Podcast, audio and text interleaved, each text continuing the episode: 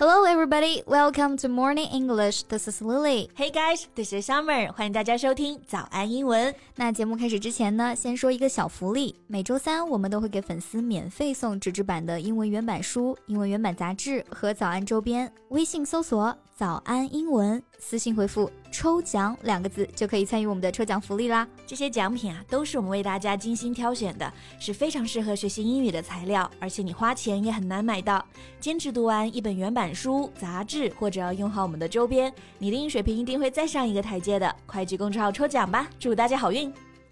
哎，Summer，嗯我几乎每天早上到办公室都会看到你手里有杯冰奶茶啊。You know, scorching. yeah. 来上班路上实在是太热了，I can't bear that.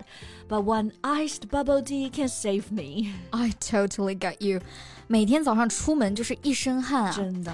不过最近三伏天还是少喝冰的比较好啦。哎呀，我怎么不知道你还比较养生啊，还会注重三伏天这种节气？其实也没有啊，该喝冰的我也还是会喝的。嗯 But you know, my mom, she always nags in my ear that during Sanfu periods, I should pay more attention to my health. 要我少喝冰的呀，没事儿泡泡脚啊之类的。Yeah, that is what a mom will say. Yeah. 而且不是还有句话是这么说的吗冬病夏治，对吧？嗯是就是说夏天呢，这个三伏天多泡脚，会比呢冬天泡脚效果要更好。听说是这样，哎，那我们不如今天就来聊一聊这个让人热的发懵啊，时间又长，但是又很重要的节气——三伏天吧。Yeah, sounds good. And we can also share some expressions about 三伏。那今天的内容呢，也都为大家整理好了文字版的笔记，欢迎大家到微信搜索“早安英文”，私信回复“笔记”两个字来领取我们的文字版笔记。嗯，那首先肯定要讲一讲三伏天用英语怎么说啊？嗯，We can simply call it 三伏，just spell it。是的，像我们中国有很多传统节日啊、节气之类的嘛，It's difficult to translate them in English, so the easiest way is to spell it. Yeah，不过三伏天呢，其实还有一个我觉得还挺有意思的翻译啊，其实就是 Dog Days。yeah。那很多人肯定有疑惑啊，What's the relationship between 三伏 and dog？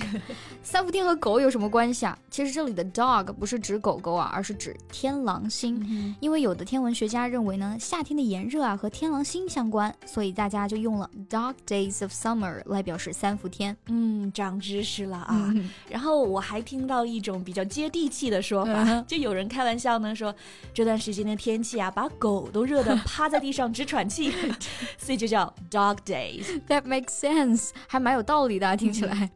那 Summer，关于三伏天呢，你有没有什么印象比较深刻的事儿啊？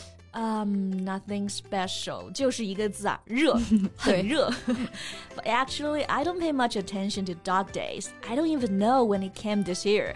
The specific timing of the dog days varies each year, right? 是的，每年三伏天的具体时间呢，其实都有点区别。嗯 It usually comes between mid July to mid August，而且三伏三伏嘛，它是分为三个时间段的，头伏十天，中伏二十天，末伏十天。 Which means the hot spell will persist for forty days every year. 呀三伏啊会持续整整四十天，真的让人热的受不了。是的，那这里的持续高温呢，用英语我们就可以说 hot spell。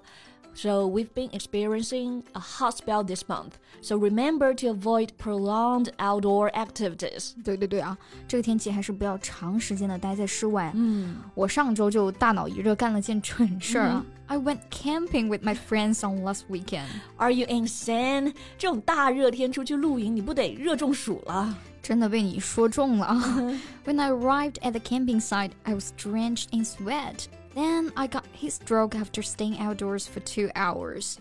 待了一两个小时之后啊，就突然开始头晕啊，然后流鼻涕。还好晚上回去休息了一阵就没事了。Lucky you，还好没什么大事儿啊。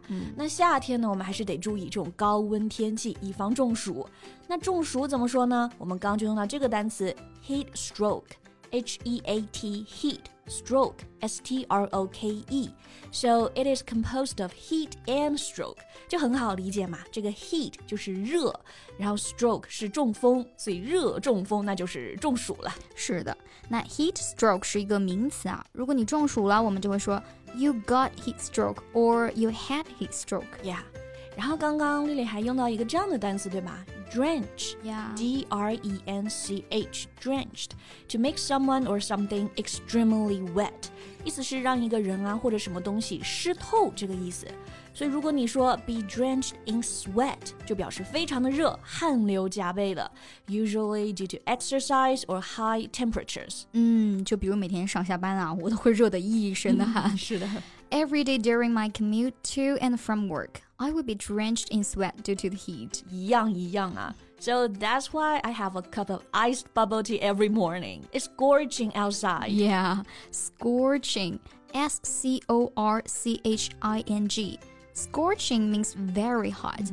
比如那个骄阳似火呢，我们就可以说 The sun is scorching hot. 对，这个 scorching 和 hot 也可以连着来用，就表示非常的热，热的不行了。